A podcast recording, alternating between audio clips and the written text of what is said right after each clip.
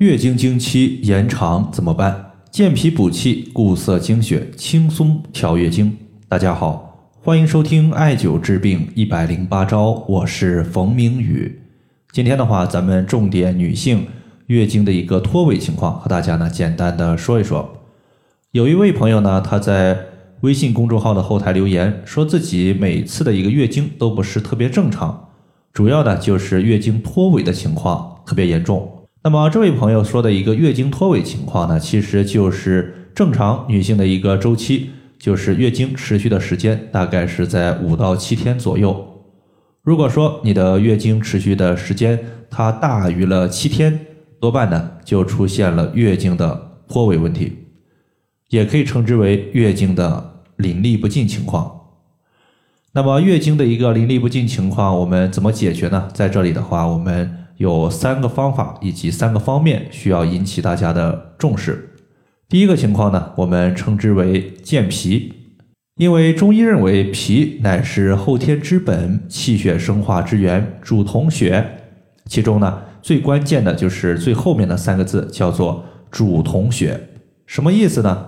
比如说在《沈著金匮要略》第十六卷，其中呢记载了这样一句话，说人。五脏六腑之血全赖脾气统摄，其中呢，统它指的是统摄、控制的意思。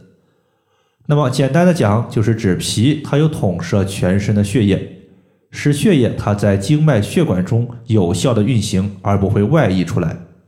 如果说我们脾气不足，脾气无法有效的固摄血液，就容易造成便血、尿血、月经脱尾、崩漏等一系列出血的情况。比如说，在三个月前呢，就有一位朋友，他属于是脾的功能相对比较薄弱，经常出现四肢的发麻、头晕眼花的问题，并且呢，一看舌苔、舌质特别白，气血不足。那么当时呢，他也是咨询的月经脱尾情况。后来呢，他就在重点艾灸脾经的井穴隐白穴，用了大概三个月时间，就彻底的把。月经脱尾的情况给解决了。那么隐白穴呢？它是我们足大指末节内侧，距离指甲零点一寸的地方。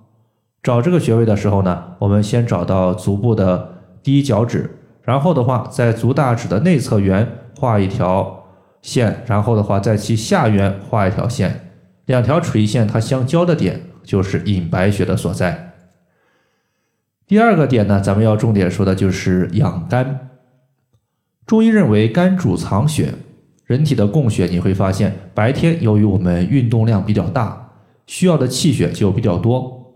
晚上人体开始睡觉的时候呢，运动量相对于白天就减小了，那么自然呢，它所需要的供血也就比较少。那么我们思考一个问题，那么晚上它多余的供血去哪儿了呢？实际上呢，我们有句话叫做“人卧则血归于肝”。实际上就是睡觉的时候，这些多余的血液它回流回肝脏储存起来，然后的话等待第二天你需要的时候再把它给调动出来。所以你会发现血液的问题，它和肝的功能是否正常关系是十分密切的。在这里的话，我们还会用到一个疏肝调肝的大穴位，叫做大敦穴。大敦穴的位置呢和隐白穴距离很近。如果说隐白穴它是在足大指的内侧。那么大敦穴就是在相应的外侧，我们呢从足大指外侧缘引一条线，基底画一条横线，然后的话两条线的交点就是大敦穴的所在。其实呢，隐白穴和大敦穴都是在我们足大指的上面。一般来讲，如果说你的月经脱尾问题时间比较短，那么基本上呢，你用这两个穴位，比如说第一天艾灸隐白，第二天艾灸大敦，基本上你持续一段时间之后。你的一个情况都可以得到改善或者是解决，但是你会发现，如果你的病症持续的时间比较久，那么这个时候呢，我们单纯用这两个穴位效果呀就会比较弱。此时呢，我们还需要把自身的气再往上调一调，因为类似于慢性的一个消耗性疾病，它特别容易损耗个人的气，而气它对于血有固色统摄的一个效果。气一旦不足，那么血呢就在体内肆意的横流，容易导致月经的脱尾问题。故而呢，再推荐一个大补阳气的穴位，叫做百会穴。百会穴呢，就是在人体的正头顶，大概呢也就是悬的位置。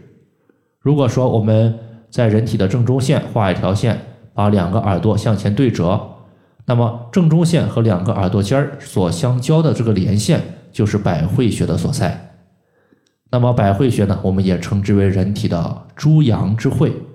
艾灸百会穴可以用来生阳气，所以说阳气提升了，气足了，那么对于血液的固涩能力就加强了。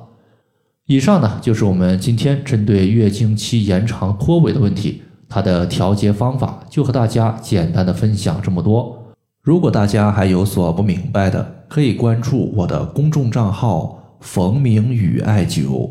姓冯的冯，名字的名，下雨的雨。感谢大家的收听，我们下期节目再见。